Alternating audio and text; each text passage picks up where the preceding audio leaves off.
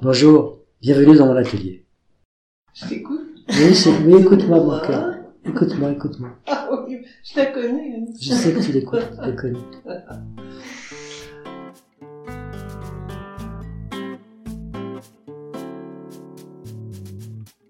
Bienvenue dans Histoire d'artisan. Je suis Lisa Millet et je serai votre guide dans l'exploration de l'artisanat. Je vous fais découvrir les visages, plutôt les voix, de ces femmes et hommes qui ont décidé de passer leur vie à créer. Aujourd'hui, nous accueillons José Balenci, styliste. José est le premier artisan de ce podcast que je ne connaissais pas avant. C'est une collègue, merci Victoire, qui m'a présenté sa fille Éléonore, dont on parle beaucoup avec José. Cet épisode est plus long que la normale puisque la vie de José est d'une richesse inouïe. En 53 ans de carrière, José a connu les plus grands échecs comme les plus grandes réussites. Bien plus qu'un apprentissage sur la haute couture et sur le monde de la mode, José est une véritable source de motivation. La maxime de José est ⁇ Je ferai face ⁇ On en parle souvent et elle résume magnifiquement bien sa vie. J'espère que son histoire aura le même impact sur vous comme il l'a eu sur moi. Tout est possible. Belle écoute Bonjour José merci de m'accueillir euh, chez toi ou dans ton atelier. Est-ce que tu peux nous raconter ton histoire José s'il te plaît? Alors, mon histoire, elle débute quand, quand je suis tout jeune et que je voulais faire des études aux beaux-arts, mais mes parents n'avaient pas les moyens de me payer ces études. Donc à l'époque, dans les années 60, le seul métier artistique le plus répandu, c'était la coiffure. Alors mes parents m'ont mis coiffeur. Et plus je devenais coiffeur et plus je, je, je travaillais, et moins ce, ce métier me plaisait. Passer sa vie à écouter des anecdotes inutiles, c'était pas pour moi. C'était pas pour moi. Donc ça, ça ruminait, je ruminais cette histoire et je me suis dit, euh, il faut absolument que je fasse de la création quelque chose qui m'intéresse vraiment, que je réalise ma vie. Donc euh, vers l'âge de 19-20 ans, euh, j'ai décidé d'arrêter la coiffure. J'ai arrêté la coiffure et puis euh, je me suis baladé euh, le jour où j'ai donné ma dème. Je suis sorti et j'étais sur les Champs-Élysées et j'étais boire un café sur le galerie du Lido en me demandant ce que j'allais devenir. Et là, euh, le hasard ou la chance, je sais pas, un ami de mon père qui m'a vu naître euh, est arrivé et il m'a demandé ce que je faisais là. J'ai expliqué, euh, voilà, j'étais coiffeur, euh, je vais raconter ma vie. Je veux plus le faire. Il m'a dit qu'est-ce que tu veux faire? Je veux faire un travail artistique. Je veux créer, mais je sais pas quoi. Et il m'a dit est-ce que tu saurais faire des robes et des vêtements? Et moi, je sais rien du tout de ce métier, mais je dis oui, oui, je saurais. Alors, si tu, si tu es capable, il me répond, si tu es capable, prépare des dessins et euh, je te téléphone euh, ce soir. Alors, je rentre chez moi.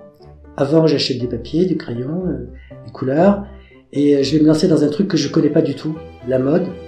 Et comme je sais pas, euh, je sais dessiner, mais je n'ai pas les dessins techniques de la mode, j'achète des magazines, j'achète du papier carbone et je décalque les, photos des, mannequins sur les magazines.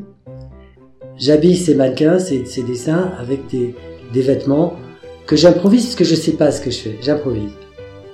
Et puis il m'appelle et il me dit voilà si tu si tu penses être prête ici une semaine, on a rendez-vous avec euh, avec quelqu'un que je vais te présenter. Alors je lui dis oui, je serai prêt, je serai prêt. Et je travaille nuit et jour à, perfectionner mes dessins, à les rendre le plus jolis possible, à inventer des, modèles de, vêtements sans savoir vraiment si, si ça tient la route, si c'est... Je sais pas ce que je fais en fait. Mais je le fais. Et puis euh, au bout d'une semaine, il m'appelle, tu es prêt, je suis prêt. Alors on a rendez-vous telle date euh, avec, euh, avec Daniel Echter. À l'époque, Daniel Echter, c'était le plus connu des gens du prêt-à-porter parce qu'à l'époque, il n'y avait pas beaucoup de gens qui fabriquaient du prêt-à-porter. Et puis le jour arrive et on a rendez-vous. Je, suis là avec mon l'ami de mon père dans le bureau de Daniel Echter. Daniel Echter est de l'autre côté. Il regarde mes dessins. Il dit rien. Moi, je dis rien non plus. Et euh, il lâche les dessins. Il me dit bon, écoutez, ça m'intéresse. Euh, si vous êtes si vous êtes d'accord, je vous engage à mi-temps à partir du 2 janvier 1967. Donc moi, j'ai commencé ma carrière de styliste entre parenthèses styliste parce que à l'époque je savais même pas ce que ça voulait dire, le 2 janvier 1967. de janvier, je suis arrivé à l'atelier, rue de Trévise. Ils ont tous été très gentils avec moi. Il y avait trois autres filles qui étaient stylistes, mais confirmées, enfin qui savaient de quoi elles parlaient, déjà parce que c'était des femmes, et qui comprenaient les vêtements des, femmes. Moi, je savais pas du tout ce que je faisais ici, mais j'avais envie de créer. Donc, cette, cette ambition, cette volonté me forçait à apprendre et à comprendre ce que je fais. Donc, euh, j'ai fait beaucoup de bêtises. Je mélangeais tout, les, les robes, euh, on les portait avec les pantalons à l'époque. Enfin, moi, je voulais que ça se passe, ça se passe comme ça. Et les filles autour de moi me disaient, mais non, c'est pas... Donc, elles me donnaient des conseils. Et pendant euh, six mois, j'ai appris mon travail. Et tous les matins, Daniel euh, venait chercher des dessins pour les donner à exécuter. Il prenait jamais les miens. Et moi, j'étais déçu, je comprenais pas pourquoi il prenait jamais les miens. Et il prenait jamais les miens parce que c'était nul. Et un jour, il a pris un dessin, moi, un manteau, un très beau manteau. J'étais arrivé à faire un manteau qui tenait la route. Et il l'a fabriqué, il l'a présenté. À partir de là, j'ai trouvé que j'étais, je commençais à comprendre mon métier, je me suis senti euh, reconnu un petit peu. Euh, je faisais partie de, du groupe des trois autres filles là. Je commençais à devenir un styliste. Euh, bon, c'était bien.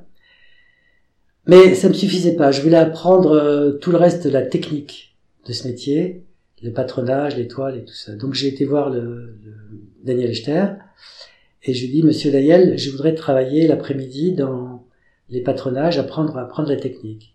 Il a trouvé que c'était une bonne idée et il m'a engagé l'après-midi. Alors euh, à l'époque, euh, je gagnais 700 francs à mi-temps le matin plus 700 francs à mi-temps l'après-midi, ça c'est 1400 francs. C'était énorme pour l'époque, puisque mon père qui était euh, qui travaillait à Inter, était chauffeur de, de commandant à Inter, gagnait 700 balles par mois pour toute la journée. Alors je me suis senti pousser des ailes parce que si on payait, je me suis dit si on payait aussi cher, c'est que je vaux le coup. Je suis quelqu'un de valable. Donc j'ai travaillé euh, au, patronage, j'ai appris un peu et au bout d'un an, je me suis senti euh, invulnérable, le meilleur des meilleurs. Parce que j'avais toujours eu dans la tête de devenir riche. Parce que quand j'étais apprenti coiffeur, je me levais très tôt euh, le matin pour aller travailler très loin de chez moi. Je me levais à 5 heures, en écoutant euh, Il est 5 heures, Paris s'éveille de Jacques Dutronc. Et tous les matins, je me disais, bon, c'est fatigant, j'étais crevé, j'avais 15 ans ou 16 ans, et il fallait absolument que j'aille travailler. Et je me disais, c'est pas grave, tu travailles parce qu'un jour tu auras l'appartement de tes rêves, tu deviendras riche et il faut que tu travailles pour ça. Donc ça me donnait du courage à aller travailler.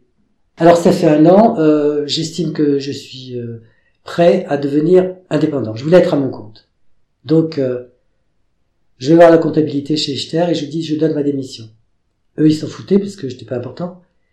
Mais je leur dis donnez-moi quand même, faites-moi un certificat de, travail comme quoi j'ai travaillé un an chez vous c'est très important pour moi parce que j'avais compris que c'était très important d'avoir travaillé chez Echter. Donc euh, il me donne le certificat de travail, je m'en vais, euh, je me mets à mon compte, j'ouvre un compte bancaire, je me mets à mon compte. Et puis euh, je prépare beaucoup de dessins très très bien chiadés, euh, beaucoup mieux qu'au début, qu'un an auparavant. Et je prends le bottin et je, je, je, regarde tous les gens qui sont susceptibles de faire le même métier qu'Echter. Il n'y en a pas beaucoup. Je téléphone, je prends des rendez-vous, on veut me recevoir. J'y vais, on m'engage chez un, un concurrent d'Echter.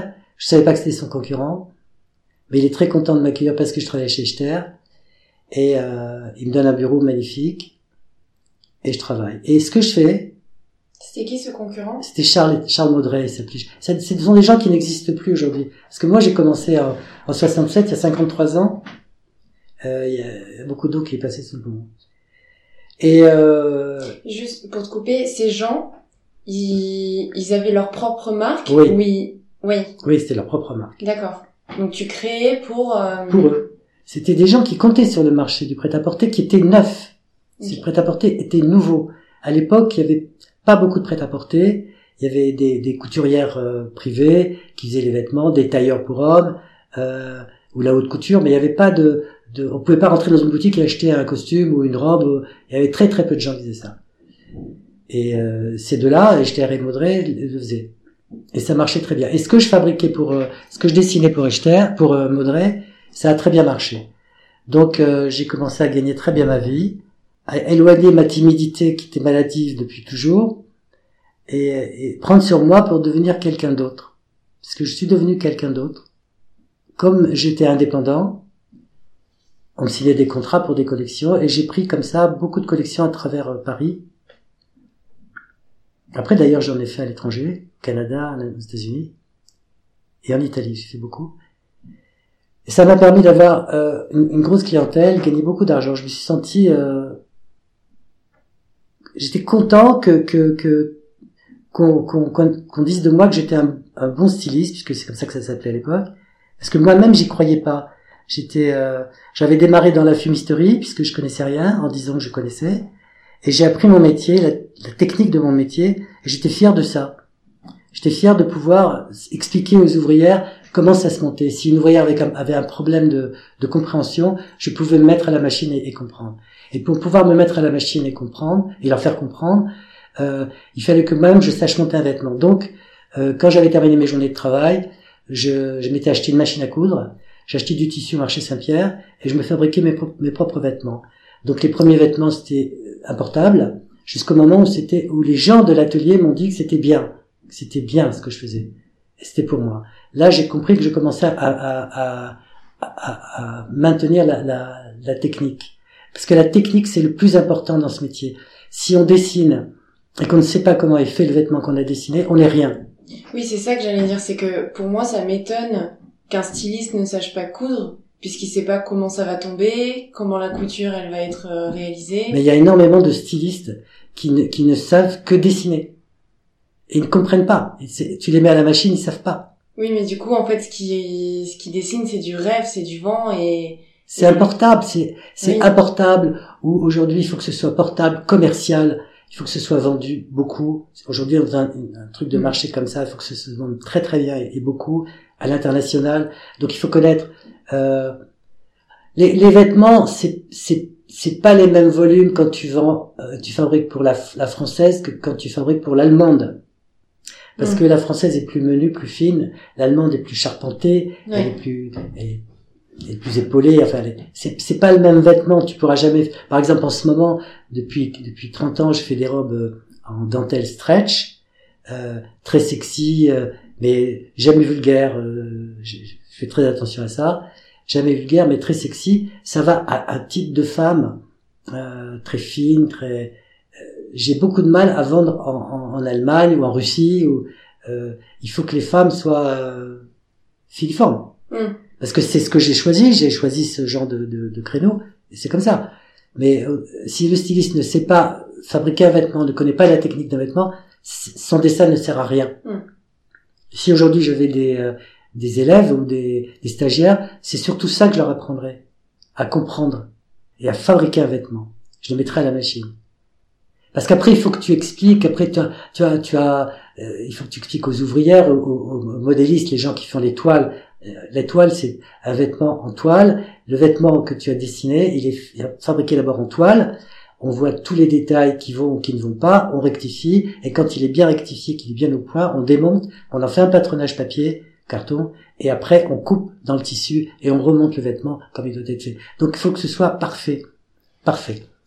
Et euh, je, je prends d'autres clients. Euh, je travaille un petit peu pour la haute couture. Euh, je me souviens, euh, j'ai travaillé, j'avais été chez Scherer, Jean-Louis Scherer, ça n'existe plus tout ça. Mais Scherer voulait m'engager et je leur ai dit, à la fin de, de l'entretien, je leur ai dit bon, qu'est-ce que vous prévoyez de me donner comme, comme salaire? Et ils m'ont répondu mais rien du tout, on vous donne rien. Alors j'étais très étonné, je dis comment rien? Ils m'ont dit non, vous donnerez, mais vous allez sortir de chez Scherer. Une fois que vous avez travaillé chez nous, vous avez une carte de visite formidable. J'ai dit, mais enfin, je vais pas manger avec la carte de visite, moi. Hmm. Euh, donc, c'est pas possible. Donc, j'ai travaillé très peu pour la couture. Je travaillais un peu pour, euh, pour Dior. Et comme je, je voulais gagner de l'argent, je me suis euh, orienté vers le sentier. Parce que le sentier, à l'époque, il y avait énormément de fabricants qui faisaient vraiment de la création pure. Au tel point que les gens de la haute couture venaient regarder les vitrines du sentier pour s'inspirer. Moi, j'ai connu Karl Lagerfeld dans les rues de Saint-Denis, dans la rue Saint-Denis, la rue du Sentier, pour regarder ce que les gens du Sentier faisaient, parce que c'est très, très créatif. Et là, j'ai pris beaucoup de contrats, j'ai beaucoup travaillé, beaucoup, beaucoup travaillé. Et euh, j'ai gagné beaucoup d'argent, énormément d'argent. Et là, tu avais ton local au Sentier? Non, je travaillais chez les gens. Je passais une heure chez là, une heure chez l'autre. Voilà. Et puis, euh, de fil en aiguille, je suis devenu euh, le directeur du style chez Koukaï. Ça a duré pendant trois ans peut-être. Et je suis parti parce que j'ai eu une altercation avec la directrice. Et quand je suis parti, euh, moi j'avais toujours l'habitude de, de trouver du travail immédiatement quand je quittais un travail. Mais immédiatement. Et là, je me suis dit, bon, ben, je, les, je les quitte, il n'y a aucun problème, mais je vais trouver du travail tout de suite. Eh ben non, j'ai pas trouvé de travail tout de suite. Et ça a duré comme ça des mois. Et l'argent que j'avais gagné commençait à filer, j'ai commencé à, avoir peur. Et je voulais d'avoir euh, mes enfants. Ma fille venait de naître. Et je me suis dit, c'est peut-être le moment de, de monter ma propre boîte. Donc, euh, j'ai ouvert ma boîte au sentier, j'ai acheté un magasin au sentier, j'ai hypothéqué ma maison, et, euh, et, on a fabriqué des choses. Et je me suis dit, puisque ça a très bien marché chez Koukaï, il n'y a pas de raison que ça marche pas. Donc j'ai fait le même esprit, le même style que j'avais chez Koukaï, chez moi, et ben ça n'a pas marché du tout. Ça n'a pas marché. Et j'ai tenu comme ça euh, quatre ans. Au bout de quatre ans, euh, j'avais, j'étais tellement surendetté parce que j'avais hypothéqué deux fois ma maison. Enfin, j'avais, j'avais été très très endetté. Euh, on m'a tout pris. Tout a été récupéré. Donc on s'est retrouvé, je me suis retrouvé avec ma femme, mes deux petits enfants, ils étaient tout petits, à ne pas savoir où dormir. J'ai été à, à, Première Vision. Première Vision, c'est un salon qui se tient deux fois par an à, à Villepinte, actuellement aussi. Et euh, là, vous avez tous les, on a, tous les fabricants de tissus du monde entier qui exposent leur, leur, dernière création et tous les fabricants de vêtements du monde entier qui viennent acheter leur, leur matière pour les collections euh, à venir. Donc moi, je suis allé, alors que j'avais plus de travail ni rien du tout, pour avoir le lien avec le métier, ne pas ne pas couper le, le fil avec le métier. Mais euh, je savais pas pourquoi j'y allais. Donc j'y vais et puis euh, il y, a, y, a, une matière qui m'intéresse, c'est la dentelle. Je, je, je m'arrête sur le stand de, de Noyon, qui était euh, une des plus grandes marques de dentelle françaises, de dentelle à Calais, plus grande marque. Je vois une dentelle qui m'intéresse. Là, j'ai un monsieur qui vient vers moi et qui, qui me reconnaît. Moi, je le reconnais pas. Et il m'explique qu'il est, qu'il est directeur commercial de cette boîte que quand je travaillais pour le sentier, je lui ai fait vendre beaucoup, beaucoup de tissus. Il se souvient de moi. Il me demande ce que je veux et je dis, ben, euh, je lui explique que je suis dans la, dans la mélasse, qu'il faut que je, je, je, refasse surface, mais que j'ai pas d'argent du tout pour acheter des tissus, mais qu'il y a une matière qui m'intéresse. Je lui montre la matière et il me dit, écoute, euh, si tu veux, je, je vais t'envoyer un peu de matière pour que tu puisses euh, faire quelque chose. Donc il m'envoie 30 mètres de tissu, gratuitement, la dentelle qui vaut très cher. Et je suis chez moi. Avant qu'on m'enlève ma maison, il me reste encore euh, ma moquette. Je coupe sur la moquette des petites brassières toutes bêtes, euh, très courtes, qui couvrent les seins, qui ont des petites manches. Et on les vend toujours à l'heure actuelle. Je les vends toujours. Je, une fois qu'elles sont fabriquées, je me dis à qui je vais les vendre. Je descends à Saint-Tropez. J'écume les plages de Saint-Tropez. On était en été. Tout le monde me jette parce que personne ne veut voir ma tête. Donc je suis très en colère, il arrive 6 heures du soir, je suis dans le centre de Saint-Tropez, il me reste une seule boutique à voir, une ancienne cliente qui venait me voir au sentier. J'y vais. Et là, euh, je lui montre ce que j'ai, elle aime bien, elle l'a dans les mains, il y a une cliente, le magasin était plein de, plein de clientes, elle a la plus belle clientèle du monde, cette femme. Il y a une cliente américaine qui passe, qui, qui, saisit la, la, petite brassière et qui demande si elle peut l'essayer, elle va l'essayer en cabine. Et de la cabine, elle dit j'adore, euh, j'achète, c'est combien? Et ma cliente euh, dit euh, un prix. Et moi, je suis tellement énervé de ma journée d'avoir été jeté par tout le monde. Et, et, je suis énervé que cette femme ne m'ait même pas demandé le prix que je vends pour donner un prix de vente à, à, cette cliente. Et je lui dis mais de quel droit vous faites une chose pareille? Vous savez même pas le prix que je vends moi-même. Alors elle me dit bah dites-moi votre prix, je lui donne mon prix. C'est le double de ce qu'elle a annoncé. Elle double le prix. La cliente dit d'accord, je prends. Et dans mon sac, j'avais ramené 20, une vingtaine de, petites brassières, parce que c'est tout ce que j'avais pu faire. Et elle me prend tout. Et dans la demi-heure qui suit, je vends tout. Elle vend tout, de suite. Donc elle me dit, j'en veux d'autres, est-ce que vous avez d'autres marchandises? Je peux pas en avoir puisque j'avais 30 mètres de tissu. Donc je lui dis, euh, à Paris j'ai. Je n'avais rien. Mais à Paris j'ai. Alors elle me dit, bah, montez vite à Paris, revenez, revenez, me trouver, j'ai besoin de marchandises. Donc euh, je remonte à Paris, je téléphone à ma femme pour lui dire euh, T'inquiète pas, ça va marcher. Je téléphone à mon, copain et je lui explique la situation. Il me dit Aucun problème, je vais te faire une ligne d'escompte de, de, de 20 000, je me rappelle plus. De 20 000, euh, 20 000 francs. Ou c'est des euros à l'époque, je sais plus. Non, c'était des euros. Euh, et tu paieras quand tu pourras.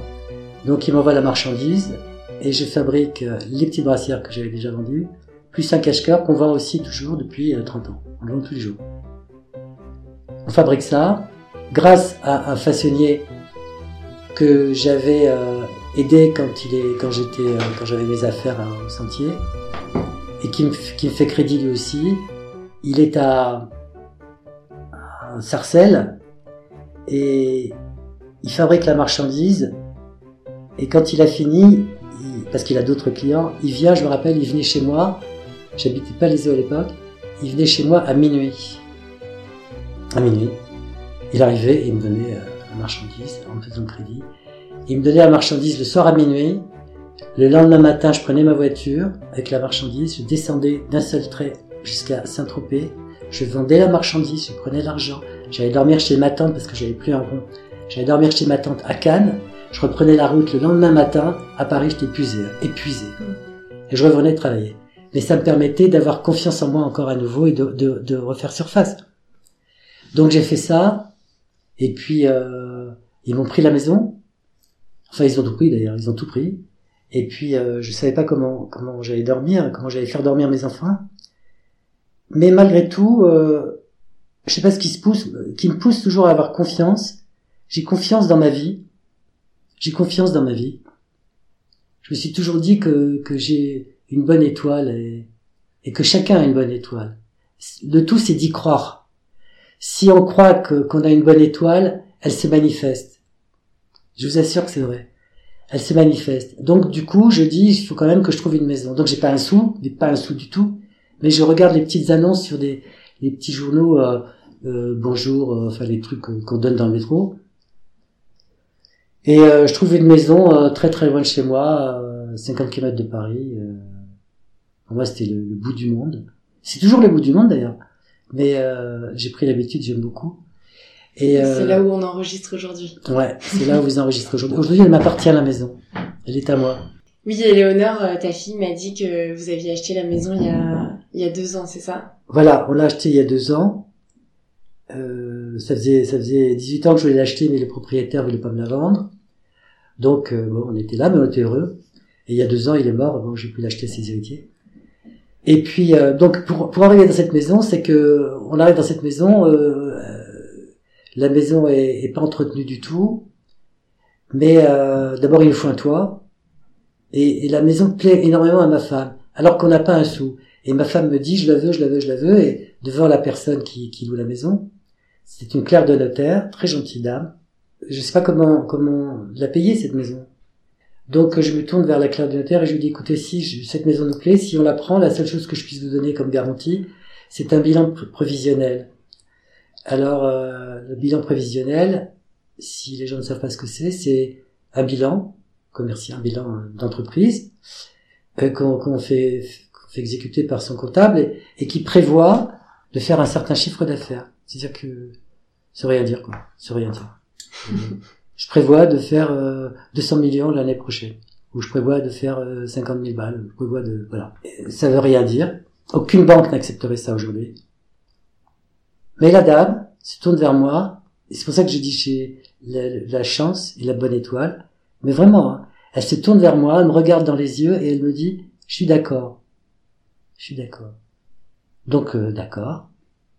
On a de la chance. Donc, je vais voir mon comptable, je lui demande de, de faire un bilan prévisionnel raisonnable. J'ai tant de loyer, j'ai tant, il me faut tant pour vivre, euh, voilà, euh, et que ce soit raisonnable. Il me fait un bilan raisonnable qui est accepté, euh, aucun problème. Seulement, euh, il reste deux mois de caution à donner et on me donne une quinzaine de jours pour les pour les régler avant que j'habite la maison. Et je dis oui, d'accord, vous les aurez, mais je sais pas comment je vais les faire. Je, je, je- donc je fabrique avec les tissus que, que mon ami m'a m'a donné sur la ligne d'escompte. Je fabrique des cacheurs et des, des brassières et je redescends à Saint-Tropez, mais je fais aussi Cannes, Monaco, Nice. Enfin, je vends à tout le monde. Tout le monde en veut. Donc je reviens à Paris, j'ai l'argent pour les loyers et je reprends confiance vraiment en moi. Mm.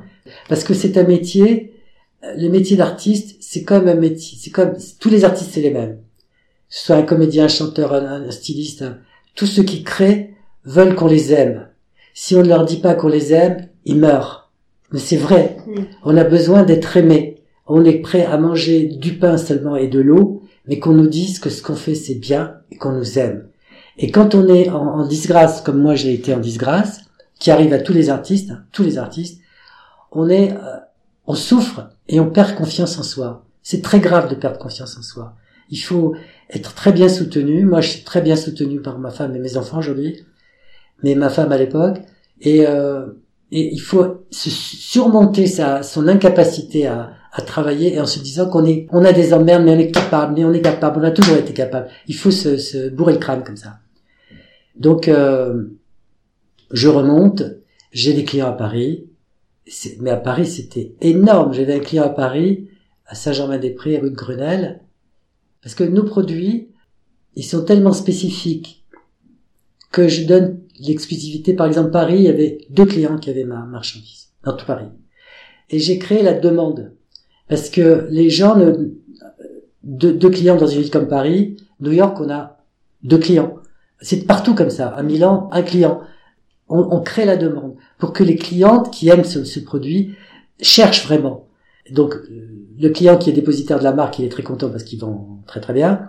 Et puis moi, ça, ça, ça nourrit une demande parce que j'aurais pu inonder le monde, mais je crois que j'aurais tenu deux ans, c'est tout. Après, on n'aurait plus voulu entendre parler de moi. J'aurais gâché le plaisir de tout le monde.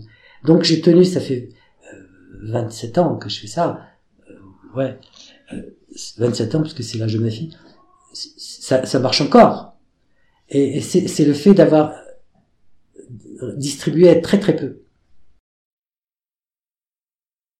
J'ai une question sur toi, la- ta définition de ton travail. Pour toi, tu fais du prêt-à-porter ou de la haute couture? Alors moi, mon histoire, quand j'ai commencé à, à faire la dentelle, et que j'ai vu que ça plaisait, et que c'était des produits chers, j'ai dit, je vais faire de la couture au prix du prêt-à-porter. Et en fait, on fait de la couture au, prix du... Je te montrerai des robes, si tu veux, qui sont... Je peux te montrer après. Des robes qui sont extrêmement brodées, travaillées. C'est de la haute couture. D'accord. Mais on vend pas le... Une robe en haute couture, comme moi je vais te montrer, ça vaut euh, 50 000 balles. Ok. Moi, je vends pas 50 000 balles. Mais on a les mêmes, la même manière, les mêmes façons, le même travail, les mêmes broderies, les mêmes techniques que de la haute couture. Et qu'est-ce qui t'a donné envie donc euh, de faire de, la haute couture au prix du prêt-à-porter? Ben, pour pouvoir vendre, euh, je suis pas couturier, je suis pas reconnu comme étant un couturier, moi. La haute couture, je suis pas, pas de la haute couture. Je fais pas partie de la chambre syndicale de la haute couture.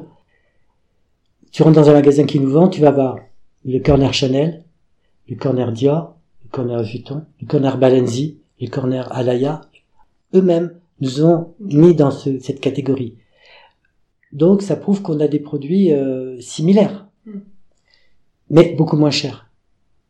Parce que je veux qu'une femme, euh, une femme qui va acheter, qui achète aujourd'hui du Chanel ou du Dior, c'est un investissement qu'elle fait.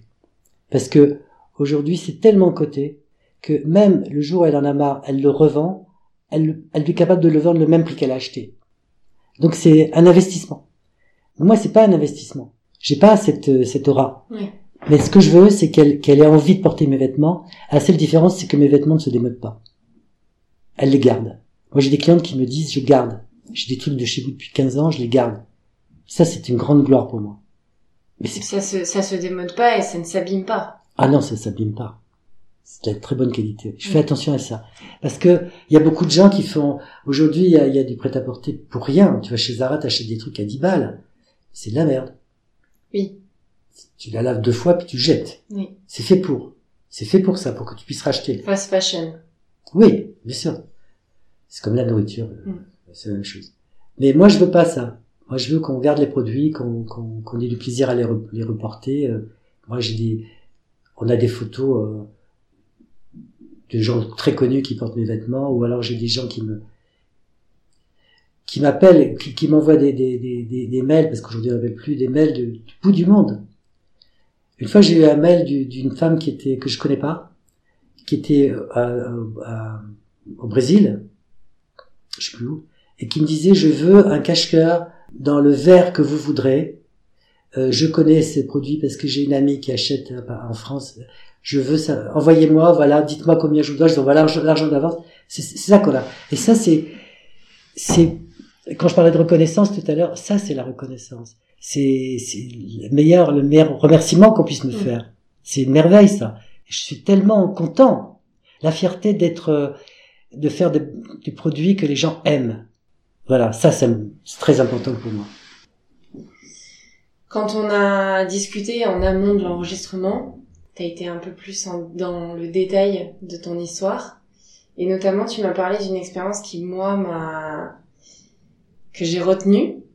Parce que euh, c'était ta première boutique. Oui. Tu n'en as pas parlé... euh, À ma première boutique, c'est parce que quand, quand j'étais euh, styliste, donc euh, après avoir quitté Jeter et tout ça, quand j'ai travaillé pour beaucoup de gens, j'ai travaillé pour pour un, un ancien façonnier de qui fa- fabriquait des pantalons. Et donc il, il monte sa marque et il veut fabriquer des pantalons. Il entend parler de moi et il me fait venir, il m'engage et, et il me fait faire des pantalons. Et les pantalons, euh, il me dit si ça marche, je te paierai un franc par pantalon vendu. Donc euh, je fais les pantalons, il fabrique, il vend. Il vend 3000 pantalons par jour. Donc 3000 pantalons par jour, ce qui faisait 3000 francs par jour. À l'époque, en 71, c'est beaucoup d'argent. C'est énormément d'argent. Et quand je suis descendu pour lui demander euh, de me régler les 3000 euros depuis 6 mois, par jour, il m'a dit que c'était une plaisanterie, que euh, fallait pas que je... Il n'en était pas question. Moi, je suis resté parce qu'il me payait quand même très très bien.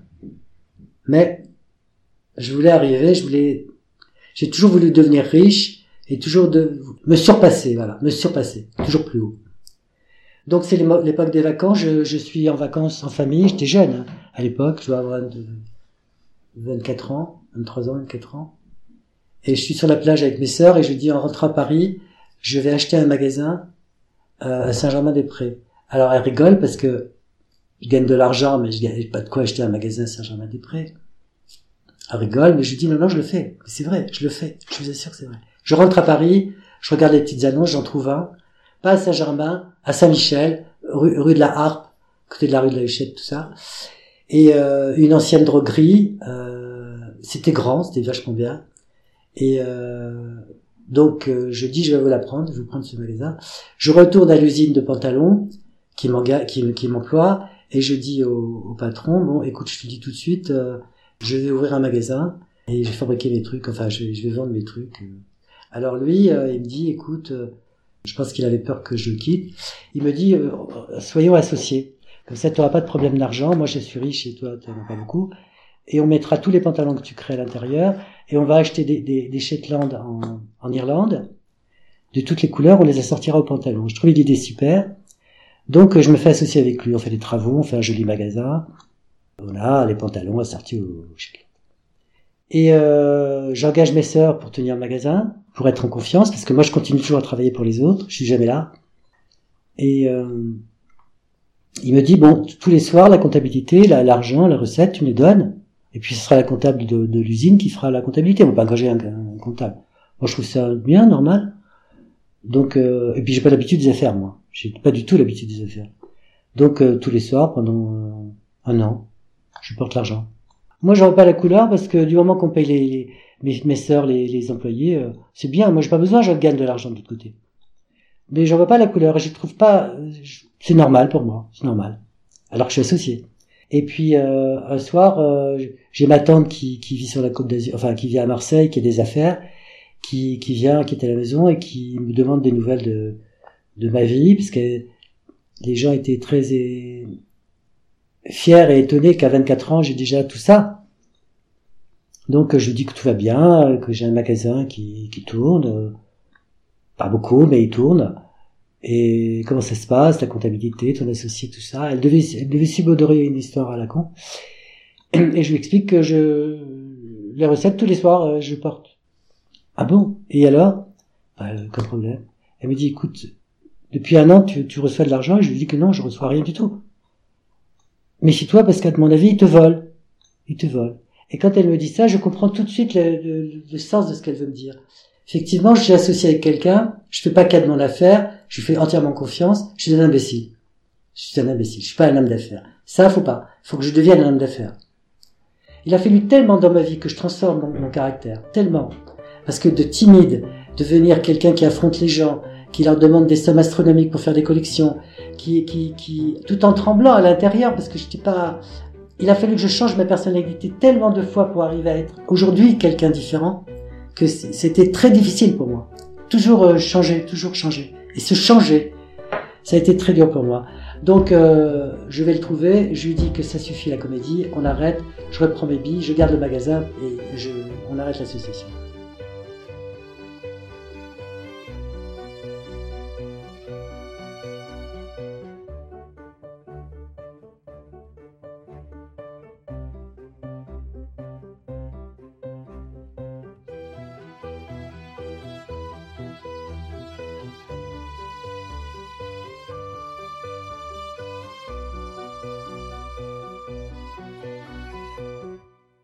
Donc je garde le magasin. Moi, je gagne suffisamment d'argent pour, euh, pour payer ses parts.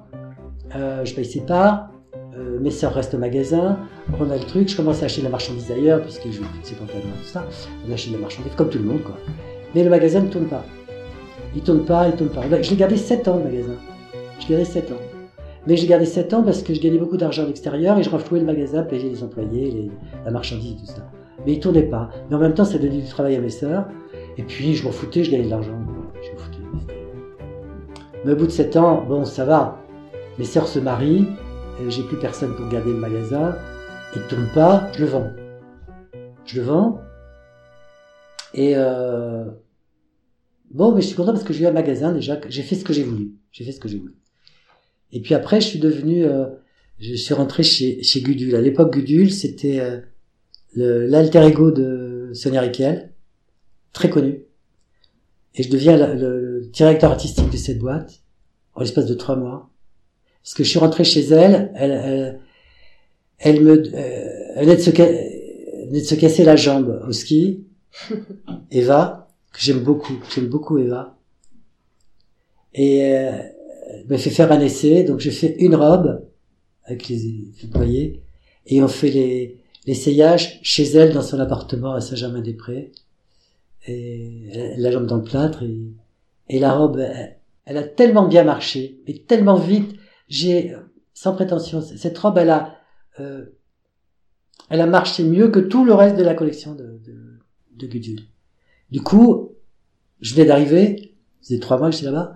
Il y avait des stylistes, il y avait beaucoup de monde, beaucoup de personnel, beaucoup.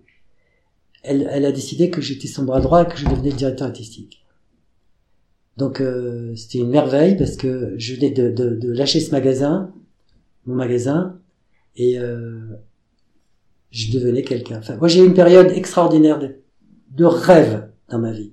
Même à l'heure actuelle, c'est une période de rêve. Mais cette période où j'étais jeune, où tout me souriait, tout est...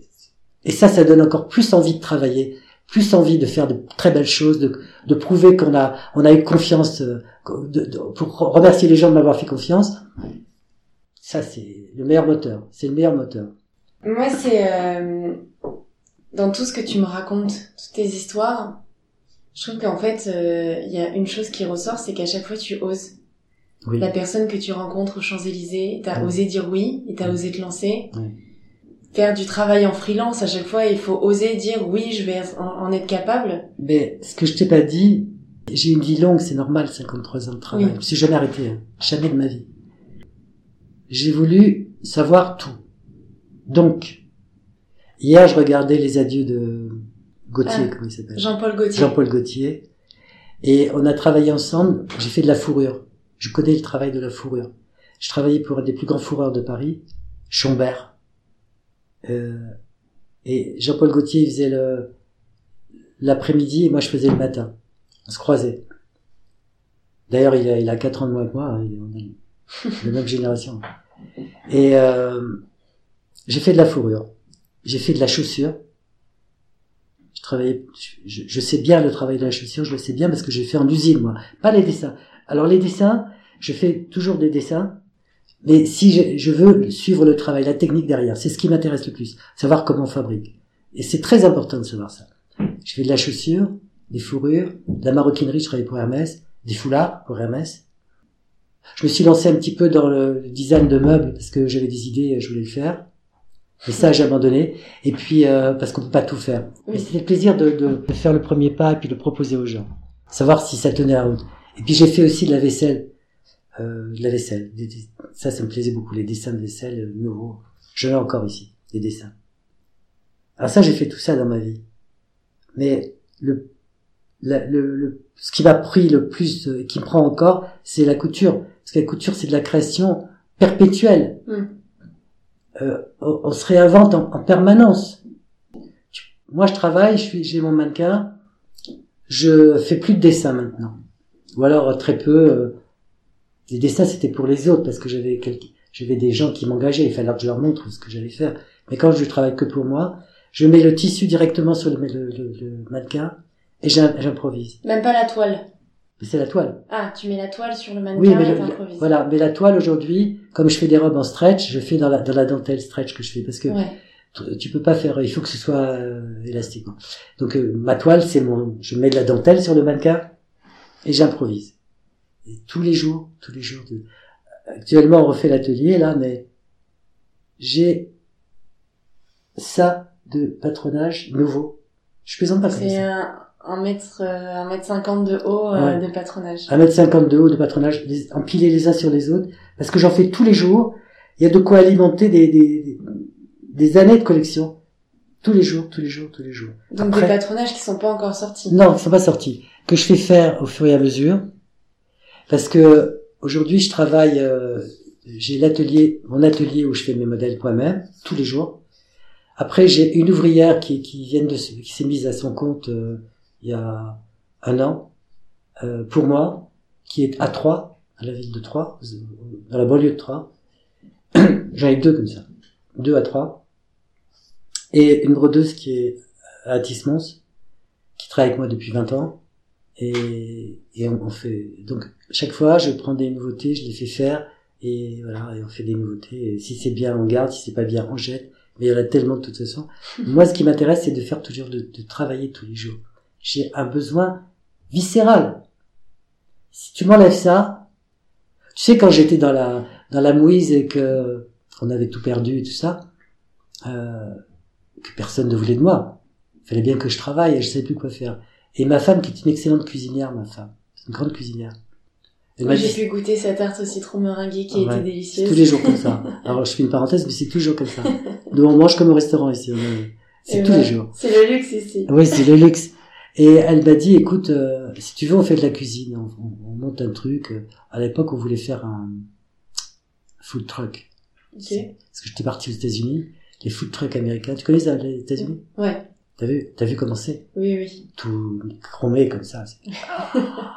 Je dis ça, on fait un pari, on fait un malheur. On fait un malheur. Mais autant j'ai- j'ai- j'aime beaucoup les affaires, les, je, je sais ce qui, fran- franchement, je sais ce qui peut marcher, ce qui peut pas marcher. Mais moi, je lui ai dit, tu me vois me faire des sandwichs du matin au soir, alors que j'ai besoin de créer, j'en ai besoin, j'en ai besoin. Mm. Des fois, je suis malade. Je t'assure, je suis malade, comme tout le monde. Normalement, je devrais être au lit. Je me guéris en étant là-haut. D'accord. Je me guéris en travaillant, parce que quand je travaille, j'oublie que je suis malade, parce que tout est 90% dans ta tête quand tu es malade. hein. Tu oublies tout ça. Et je, je sors le soir à 7 heures, je suis guéri. J'ai passé ma journée à me guérir avec, sans médicaments, avec mon travail. Donc ça, c'est pas possible. Je dis, je peux pas faire des sandwichs, je peux pas. Hmm. C'est pas que, je peux pas. Je l'aurais fait si vraiment, C'est euh, ta passion. ah ouais, c'est ma passion, c'est ma Hmm. passion. C'est c'est euh, c'est parfait parce que j'en viens à une question sur euh, tes processus de création. Ouais. Quels sont euh, quels sont tes processus de création? Alors, je vais dire aujourd'hui mes processus de création.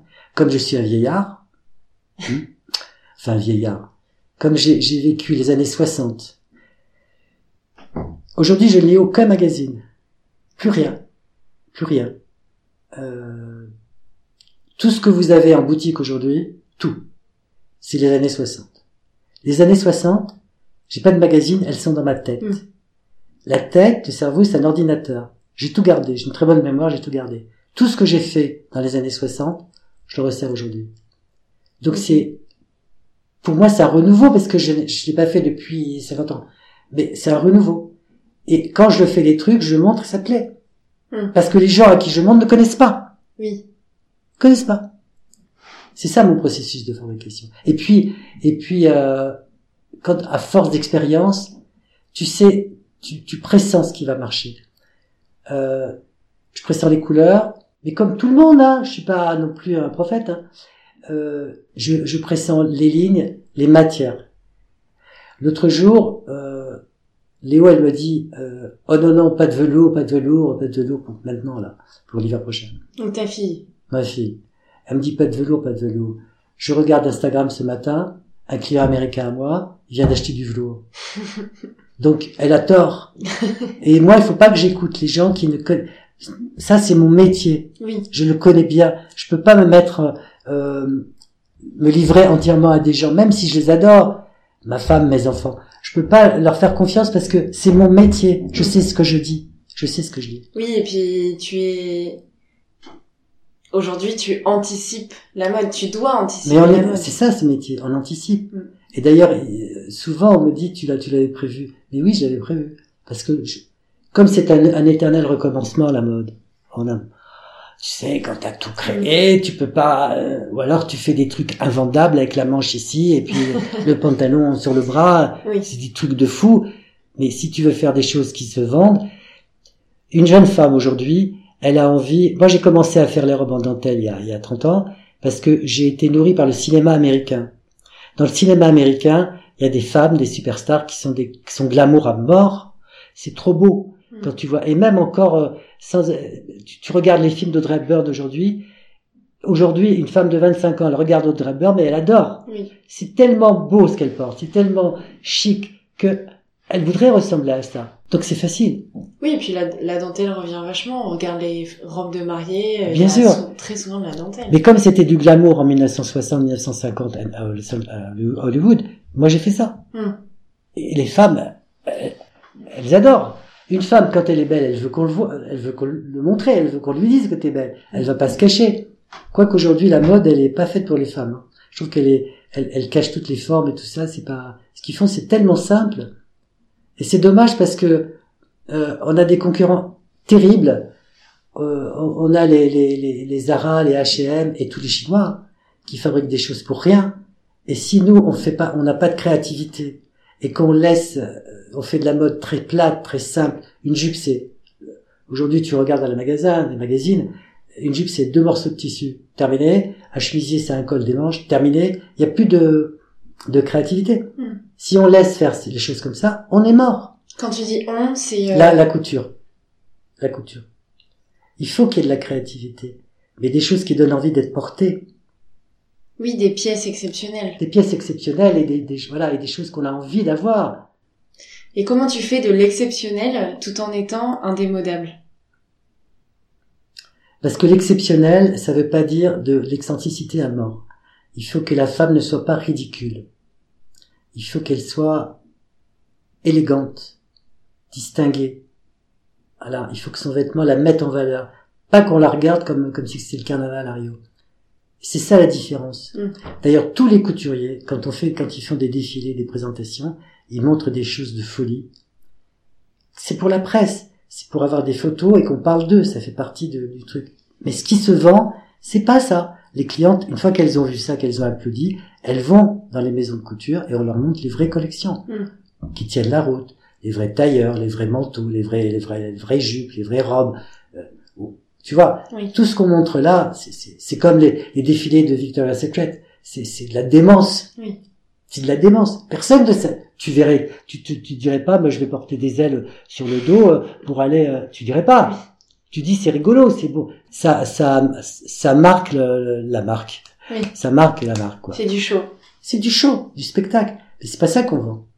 Et c'est pour ça qu'on on peut faire de très chic, euh, indémodable. Indémodable. Moi, je te montre des robes euh, d'il y a 20 ans, je peux te les montrer là. D'ailleurs, je t'en montrer. Elles sont, tu me diras, c'est démodé. C'est pas démodé. Mm. Mais mes clients te le disent, c'est pas démodé. Oui. On a un pantalon, tout simple, pas de def. J'ai sorti les pattes def parce que je les ai portés moi-même, les pattes def. moi. Mm. J'ai les pattes def de toutes les couleurs, moi et les autres, c'est vrai. Donc, les pattes def en dentelle, ça s'était jamais fait. La dentelle, c'était ou la lingerie, ou euh, la, la- la petite, le petit chemisier. Nous, on fait les robes, le manteau, le pantalon, euh, tout ce qui est possible d'être fait, on le fait en dentelle. Et c'est beau. Le pantalon euh, pas de def, ça fait 30 ans qu'on le fait, 30 ans qu'on le fait. On le vend. Tu peux pas savoir comment on le vend. Tout le monde le veut.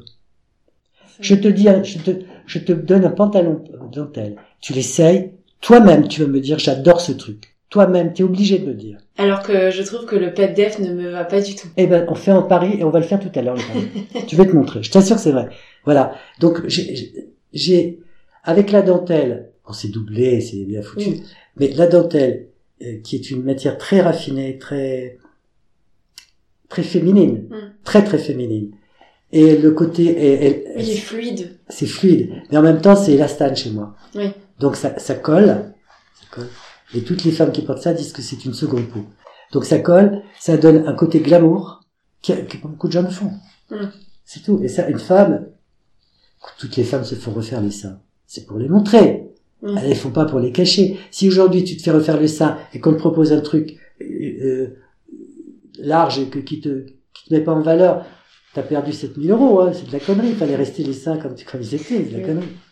Oui, c'est sûr. Et ton fournisseur de dentelle, c'est toujours le même? C'est toujours le même. Oui, c'est toujours le même. De toute façon, je ne fais que de la dentelle. Alors, j'ai rajouté du crêpe, j'ai rajouté du velours. Là, on fait des trucs superbes en, en organza. En quoi? Je, je connais pas cette Je méthode. vais te montrer. Euh, organza, euh, on fait beaucoup de choses.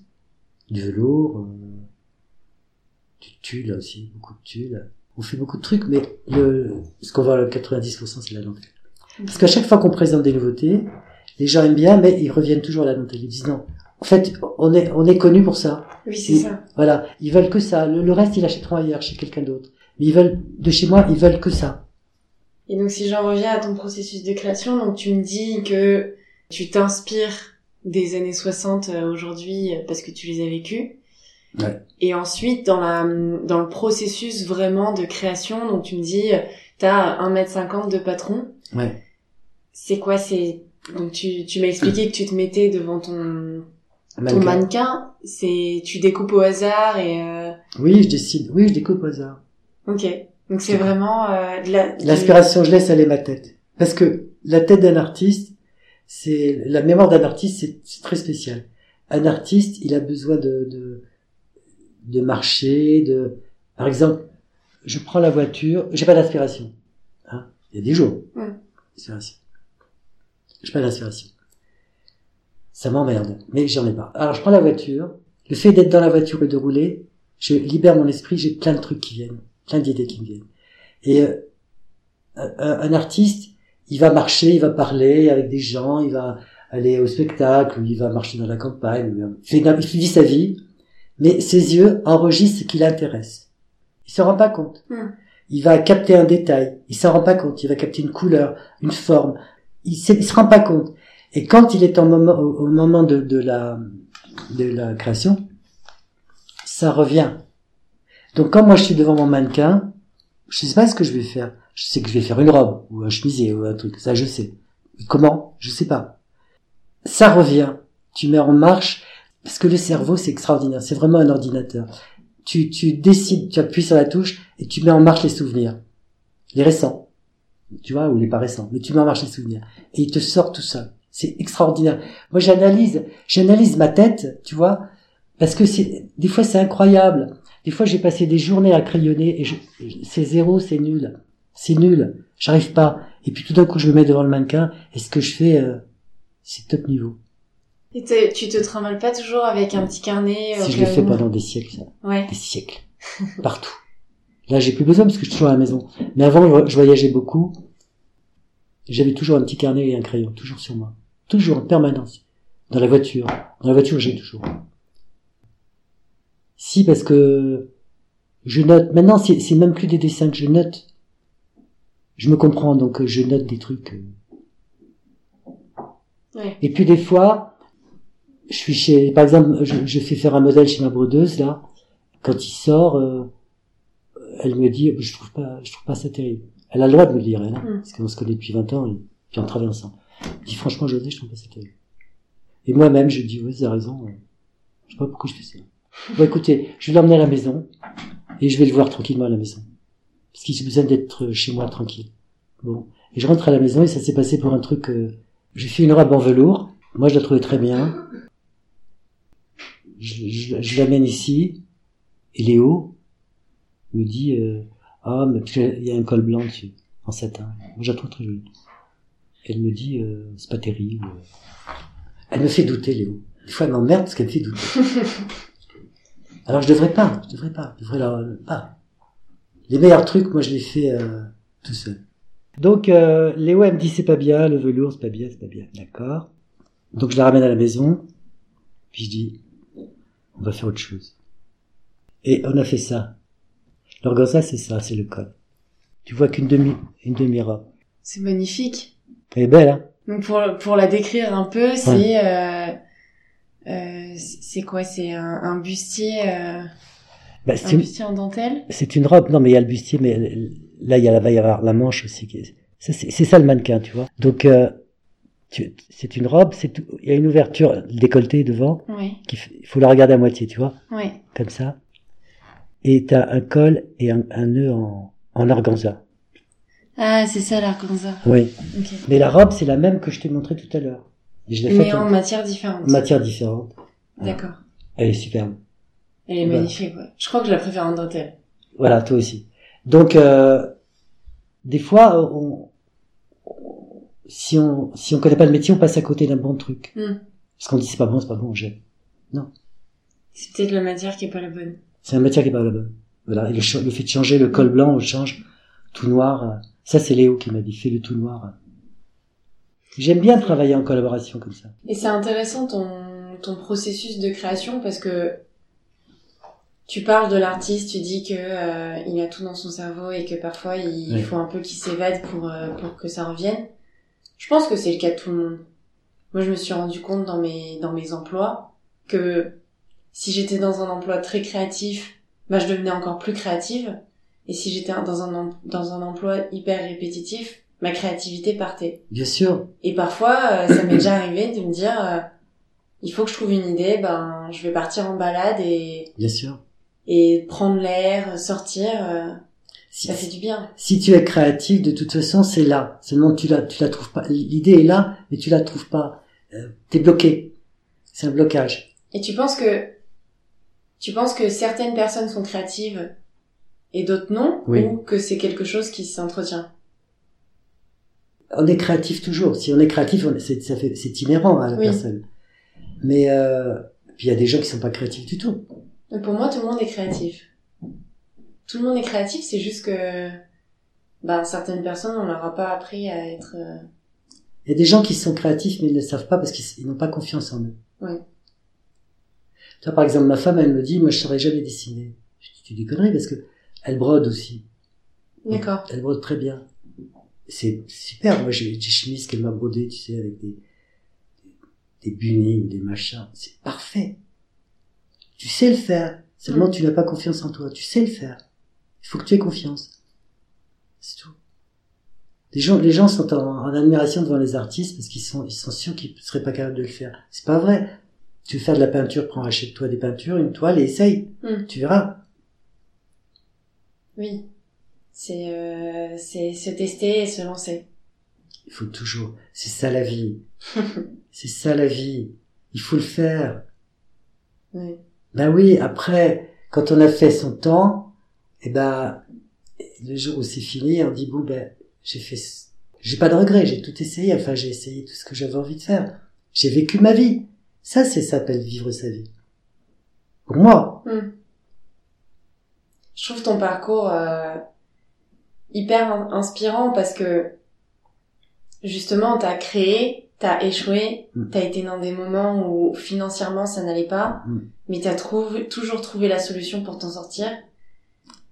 Et je pense qu'il y a, il y a beaucoup de gens qui s'empêchent d'entreprendre, de créer, en se disant mais et moi la première, hein, potentiellement, financièrement, je m'en sortirai pas. Tu as tort. Tu as tort. De toute façon, à partir du moment où tu te poses la question, c'est que tu as un doute. Tu as un doute. Hmm. Donc, si tu as un doute, c'est qu'il y a une possibilité. Oui, Alors, faut la tenter. Qu'est-ce qui, si tu veux qu'il t'arrive? Qu'est-ce que tu veux qu'il t'arrive? Ben perdre mon petit confort. Mais c'est ton petit, il est petit ton confort. c'est un petit confort. Faut vrai. pas chercher petit confort. Ouais. La vie, elle est là, elle est, il faut que tu prennes tout. C'est pas une question d'être plus riche ou plus, de posséder. C'est de, quelles sont tes capacités? Sortir, savoir qui tu es. Mm. Ça te donne de la force. Ça te donne de la force. Tu sauras jamais ta force si toujours tu, si tu te complais avec ton petit truc, ton petit confort. Et c'est de savoir si t'es capable de- d'affronter des choses. C'est ça qui est, Oui, c'est clair. Je suis d'accord. Il faut juste se dire maintenant. euh, Moi, quand j'étais petit, il me disait, j'entendais toujours dans la maison, il me disait, il disait, euh, José, il est gentil, hein. j'étais très timide, mais euh, qu'est-ce qu'il va devenir? Et moi, j'entendais ça quand t'entends un enfant qui, qui passe, qui s'amuse, tu crois qu'il entend pas, il entend tout. Il faut pas dire ça. Et moi, ça, je vais vous montrer qui je suis. Mm. Tu vois, t'es tout petit, tout petit, et tu sais que il faut pas ça, quelque chose qui va pas dans cette histoire. Donc il y a, il faut te, faut prouver. Et ça, plus tu, tu, tu franchis ces, ces épreuves de, de, de, de timidité, et de, et plus tu te découvres et plus tu te renforces, t'as la force d'avancer. Plus rien ne me fait peur aujourd'hui. Rien. Peut-être parce que t'as établi ton, ton projet. Non, parce que tout est, dans la vie, rien n'est est définitif. Tout est remis en question. Tout peut être remis en question. Tout, tout, tout. Mais, ça fait partie de la vie. Comme, euh, c'est les saisons. Un arbre, il est vert, et puis au automne, il n'y a plus de feuilles. Ben, c'est comme ça. C'est inévitable. C'est inévitable. Il faut pas avoir peur. Il faut pouvoir dire, je vais affronter ça. Je ferai face. Je, je ferai face. Je vais affronter. Il n'y a pas de problème. Je trouverai la solution. D'abord, il faut se dire qu'on n'est pas le seul dans ce cas-là. Les autres, ils sont comme toi. Ils te regardent. Ils prennent. Euh, si toi, tu as la force de, de, de, de dépasser ça, tu leur donnes le courage de faire la même chose. Hmm. Si toi, tu, tu vois, c'est c'est un ensemble. Et toi, tu t'inspires des autres aussi. Oui, Tu vois?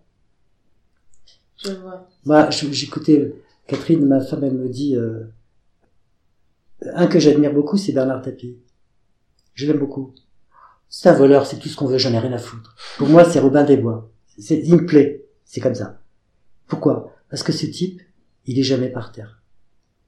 Elle vient de me dire que malgré son cancer, il va refaire du théâtre. J'adore ce mec. Mais j'adore. Parce que celui-là, il est comme moi, il veut vivre. Et pugnace. Oui, il veut vivre. Oui. C'est ça, tant qu'il y a de la vie, il y a de l'espoir. Et ça, eh ben, c'est comme ça qu'il faut prendre les choses. Dans tout. Alors, encore, moi, j'ai la chance de faire un métier vachement euh, agréable.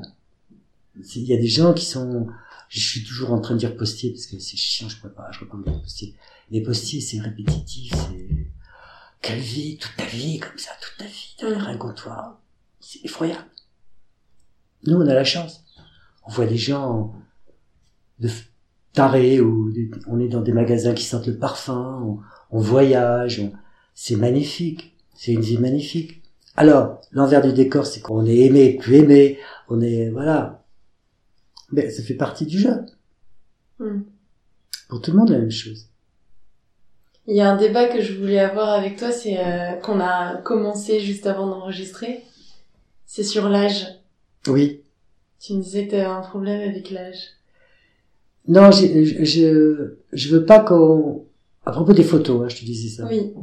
Euh, j'ai jamais voulu montrer ma, ma tête, sauf sur le site où on me voit de loin. Je suis en train de marcher euh, à Como là, on peut pas voir, parce que euh, d'abord je fais jeune, on croit pas que j'ai cet âge-là, et ça me sert beaucoup dans mon travail. Et je pense que si les gens savaient exactement l'âge que j'ai, maintenant je le dis, mais bon, euh, ça, me, ça me desservirait parce que quand tu dis que ça fait 53 ans que tu travailles, tu fais, euh, tu fais ringard, quoi. Autant un grand couturier, il est pas ringard parce qu'il a l'aura derrière lui, la, la flamboyance que le- les médias lui, lui accordent. Mais quelqu'un qui n'est pas, qui n'est pas médiatisé comme moi, euh, je veux pas, je veux pas paraître comme un vieux, un vieux à la ramasse, parce que je suis pas à la ramasse. Bah non, justement, c'est ça. C'est c'est que c'est qu'il suffit de t'écouter pour voir que euh, t'es t'es même pas à la ramasse, t'es dans le futur. Donc euh... Ben oui, mais j'ai, j'ai, c'est pour ça que je, je... mais c'est bête peut-être, mais je, je, me suis, Léo, elle a voulu souvent, souvent me, me montrer ma tête, mais. T'as peur qu'on ait des a priori sur toi?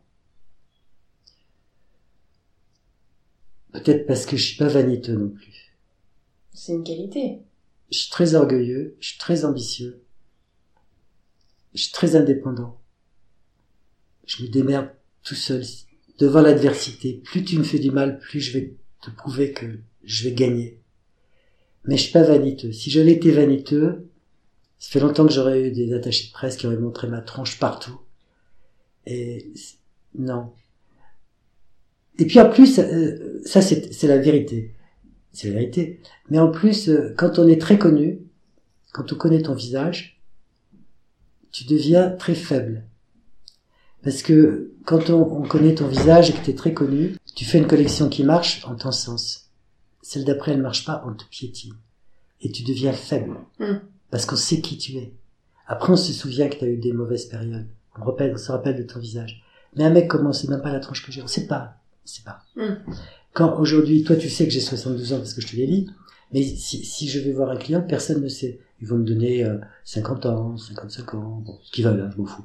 Mais ils vont pas penser que, ils vont penser que je suis encore dans le, dans le, les deux pieds dans, dans, dans l'histoire là. Ils peuvent pas imaginer que ça fait très longtemps. Alors des fois j'oublie que je, je veux pas leur dire mon âge, mais quand je leur dis euh, ça fait 53 ans, ben ils n'ont qu'à calculer les mecs. Mm. hein. Ils ont compris. Mais c'est pour ça, j'ai pas, je veux pas, je, une, je veux pas montrer mon âge pour ça. Et puis, euh, j'ai pas de, là tu m'interviews, mais euh, je veux pas me poser comme donneur de leçons, donneur de conseils, ou, ou... non. Est-ce que c'est donneur de leçons? Pour moi, c'est euh, c'est plus inspirant. Tu peux, tu peux inspirer des tas de générations en montrant ce que toi t'as su faire en te battant contre euh, les préjugés qu'on avait sur toi. Je ferai face. Je ferai face. Si tout le monde prend ça comme euh, Maxime, il n'y a plus de problème. Je ferai face. J'ai fait face à la timidité, j'ai fait face à, à, à des- à un métier que je ne connaissais pas en disant que je le connaissais. Grand, grand filou. Après, j'ai fait face euh, aux affaires, je- parce que quand j'étais styliste, on me disait, vous achetez des, tissus pour les collections, vous partez en Italie, vous partez, je partais, et j'achetais ce que je voulais, mais je dépensais comme un fou, des millions. En 3 mètres, 5 mètres, 10 mètres, 3 mètres, 5 mètres, 10 mètres, ça, ça, ça, ça. Quand les mecs recevaient la douloureuse, ils me disaient, mais rendez compte de ce que j'ai acheté Je prenais pas conscience de l'argent, c'était pas mon argent. Il a fallu que je devienne un homme d'affaires, et, et je peux te dire, et un gestionnaire. Je suis un très bon gestionnaire. Aujourd'hui, mon affaire, depuis 30 ans, comme j'ai eu beaucoup de soucis avec euh, les banques et tout ça il y a 30 ans, il y a 30 ans, quand j'ai eu des soucis, euh, la BNP, je suis toujours à la BNP, la BNP m'a retiré mes chéquiers, m'ont fait venir un jour. Ils ont ce plaisir, tu sais, les gens, les petites gens, ce sont des petites gens pour moi, parce qu'ils gagnent un salaire de merde, ils n'ont pas ma vie, mais ils se sentent supérieurs à toi parce que tu es dans la merde. Ils m'ont pris le chéquier, ils m'ont pris la carte bleue, et devant moi, ils se sont fait un plaisir de la couper aussi. ça. Mm. J'avais plus rien pour me défendre. J'ai dit, mais j'ai plus rien. Ils s'en foutent. Ok. J'ai dit, vous savez quoi? Aucun problème. Je resterai pas comme je serai, comme je suis. Vous verrez, je resterai pas. Quand je suis revenu, un jour, j'étais à la banque, bon, parce que après tu oublies, hein, mais je suis resté dans la même banque, même agence, même banque. Et un jour, elle, euh, elle, euh, c'est une fille parce que les, les chefs d'agence changent. Elle me dit, Monsieur Balancy, euh, vous devriez prendre des, des actions, de je sais pas quoi, tout ça. Pourquoi? Je dis, Monsieur Balancy, vous avez l'argent que vous avez sur le compte, vous êtes riche. Je dis, ah bon, je ne m'étais pas rendu compte. Tu fais des, tu fais des affaires, tu te rends pas compte, tu, tu, tu dépenses. tu- Mais je ferai rien chez vous. Elle me dit, mais pourquoi, monsieur Balancy Écoutez, j'imagine que la BNP, elle a un historique des clients. Alors vous allez prendre mon nom, vous allez regarder l'historique, et puis vous verrez que vous m'avez retiré en 1998. En 1998, vous m'avez retiré mon chéquier, vous m'avez coupé ma carte, ma carte bleue, je venais d'avoir mes enfants, c'était tout petit, je vous ai dit, c'est- difficile pour moi. vous en foutiez, vous en foutiez complètement, et vous m'avez laissé dans la merde. Aujourd'hui, il y a de l'argent qui dort parce que je peux pas faire autrement. C'est obligé d'avoir une banque. Oui. Mais jamais, jamais, jamais j'achèterai quelque chose chez vous. Ça, c'est pour vous punir. Voilà. Donc, ça, je suis rancunier. Mais cette rancune, elle m'aide à, à vaincre. Oui. Elle m'aide à, elle m'aide à avancer. Parce que sans rancune, je suis pas le genre de mec à dire, oh, ben, j'oublie le pauvre, j'en veux pas. Non, moi, j'en veux. Moi, j'en veux. Parce que moi, je ferai jamais ça. Jamais, jamais. Jamais. J'ai compris la vie, moi. J'ai compris ce que c'est que dans la merde et je comprends les gens qui sont dans la merde. Jamais, jamais, jamais.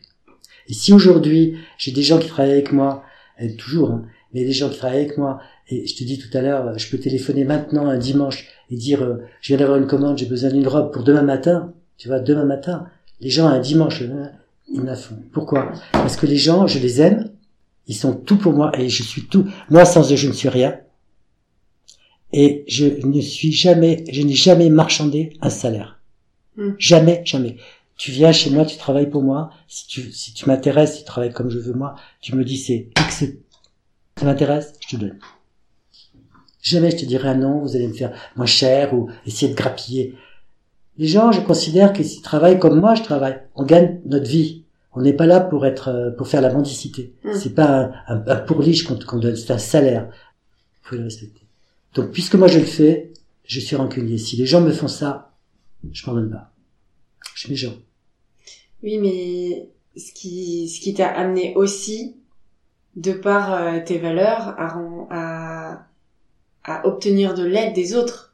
Si Oui, on prend l'exemple de ton fournisseur de, Oui. de dentelle, euh, il t'a aidé parce que... euh, parce que je, mais, mais c'était sans, sans préméditation, moi. oui, C'est préméditation. Pourquoi euh, C'est bien, c'est bien. Les gens qui font du bon travail, qui font des bonnes choses, il faut qu'ils soient payés. Il faut Mm. qu'ils qu'ils vivent de leur travail. Mais moi, j'ai des relations formidables avec tout le monde, même à l'heure actuelle. Des gens qui- que je ne vois plus qui ont arrêté de travailler, parce que moi, je, je devrais être arrêté. Enfin, je devrais être arrêté. J'ai plus l'âge de travailler. Il y a des gens qui sont arrêtés et qui sont à la retraite, mais je leur téléphone, ils ont des, des, des relations formidables avec les gens. Parce que les gens, on travaille, c'est bien quand on gagne de l'argent, c'est bien quand on réussit, c'est bien tout ça. Mais ce qui est le mieux de tout, c'est d'avoir euh, rencontré des gens super, avec qui on s'entend, avec qui on s'est entendu. Et parce que c'est ça la vie, c'est des petits bouts, des petits bouts, des petits bouts, jusqu'à la fin. C'est ça qui compte, le plus important. On peut pas aimer tout le monde, mais les gens que tu choisis ou qui t'ont choisi, protège-les, fais, at- fais attention à eux, parce que c'est important. Vous êtes choisis, et faites le, le chemin ensemble. Ça, c'est le meilleur de la vie. Tu es fidèle. Pardon? Tu es fidèle. Très. Très fidèle. C'est pour ça que je supporte pas l'infidélité. La trahison, je supporte pas. On me trahit beaucoup, je supporte pas. Me trahit pour l'argent, c'est con. Mm. Faut pas trahir pour l'argent. Non, mais ça sert à rien. Oui, oui. On l'emmène pas avec nous. C'est tellement bien de dire je n'ai rien fait de mal dans ma vie. C'est Mm. tellement extraordinaire de se coucher la nuit et de dire je vais, je vais bien, je dors bien. Quand tu fais une mauvaise action, tu le sais que tu as fait une mauvaise action, tu le sais. Même si on te dit t'es incapable, t'as réussi à l'arnaquer celui-là, t'es capable, euh, on te, on te met en valeur. Toi tu dis ouais, je suis capable, le gars. mais au fond de toi, tu sais que c'est dégueulasse ce que Mm. t'as fait. Tu dors pas bien la nuit. Tu dors pas bien. Ce qui compte, c'est de bien dormir la nuit. C'est ça qui compte. C'est ça la vie. Alors, tu réussis dans tes affaires. Tant mieux. Mais ne fais pas pâtir ceux qui t'ont, on réussit jamais tout seul. Jamais tout seul. Personne n'a réussi seul. Moi, j'ai réussi, je m'autofinance depuis, depuis 30 ans. C'est avec mon propre argent. Les banques n'interviennent jamais, jamais, jamais. Ils me donnent, hein, mais moi, je refuse. Je dis non, je veux. Mais, euh, c'est grâce aux gens qui travaillent avec moi. C'est avec, c'est grâce à eux que je, je réussis. C'est pas tout seul. Qu'est-ce que je fasse tout seul, moi? J'ai besoin de gens qui coupent, qui cousent, qui, qui, qui me donnent leurs idées. C'est ça le travail d'équipe. challenge. Bien sûr. C'est ça qui compte. C'est euh, c'est très intéressant. Donc j'en viens à la dernière question, José. Mm. Quel est pour toi le futur de ton artisanat?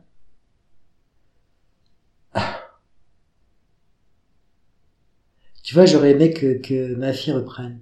Ça m'aurait plu. Mais euh, ma fille, elle a, choisi un autre métier et c'est très bien. C'est très bien. souvent il y a des, il y a des gens qui me disent, mais qui va reprendre notre affaire, tu sais? Bah, personne. C'est c'est un drap. C'est un drap. T'as pas envie de trouver quelqu'un informé?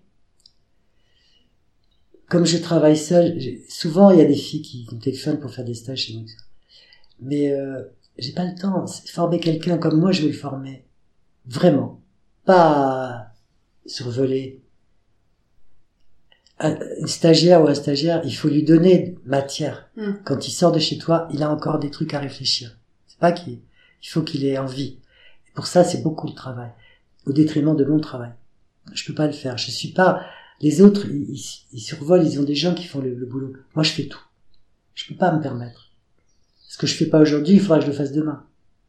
Je Mm. peux pas. C'est pour ça. Alors, l'affaire, bah, bah, tant pis, hein. Bah c'est triste. Oui, c'est triste.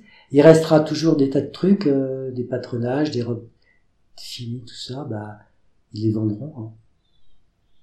Et parmi les gens avec qui, avec qui tu travailles, personne ne peut reprendre l'affaire. Mais il faut que je te dise que les gens avec qui je travaille sont très âgés. Mm. Il y a plus de gens. euh, euh, moi, j'ai des gens qui me suivent depuis 25 ans, 30 ans. Mm. Donc forcément, ils sont, ils ont vie avec moi. Eux, ils travaillent pour moi, c'est tout. Ils veulent plus travailler pour les autres. Et c'est par amitié qu'ils travaillent. Parce que euh, c'est- excitant, parce que je vois ma brodeuse, elle, elle- je sais pas quel âge elle a, ma brodeuse, elle a 65 ans, quelque chose comme ça. Ouais. Mais elle travaille que pour moi.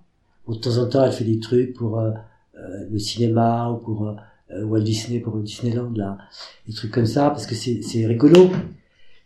Mais ce qui, ce qui lui plaît, c'est que euh, je lui dis, elle me dit, moi, je veux, je veux, je veux pas être à la retraite parce que avec, avec vous, c'est, je suis toujours dans le bain et c'est excitant. On fait des produits, euh, on fait des produits dingues. Je vais te montrer. Je vais te montrer, ok, Tu veux encore des questions à me poser? Non. Ah, on a fini Ouais. Alors je vais te montrer des trucs. Bah merci beaucoup José. De rien, de rien. Merci à toi. Par la suite, José m'a montré les pièces qu'il confectionne. Il est difficile d'en décrire leur beauté. Je vous ai mis des photos sur le Facebook et l'Instagram d'Histoire d'Artisan si vous souhaitez vous immerger totalement dans son travail. S'il y a une chose à retenir de l'histoire de José, c'est qu'il faut oser. Oser dire oui aux opportunités. Oser dire non aux personnes mal intentionnées. Oser accepter de l'aide lorsque l'on en a besoin. De mon côté, je vous dis merci. Merci pour votre écoute. Merci pour votre soutien qui m'est précieux pour continuer ce projet bénévole.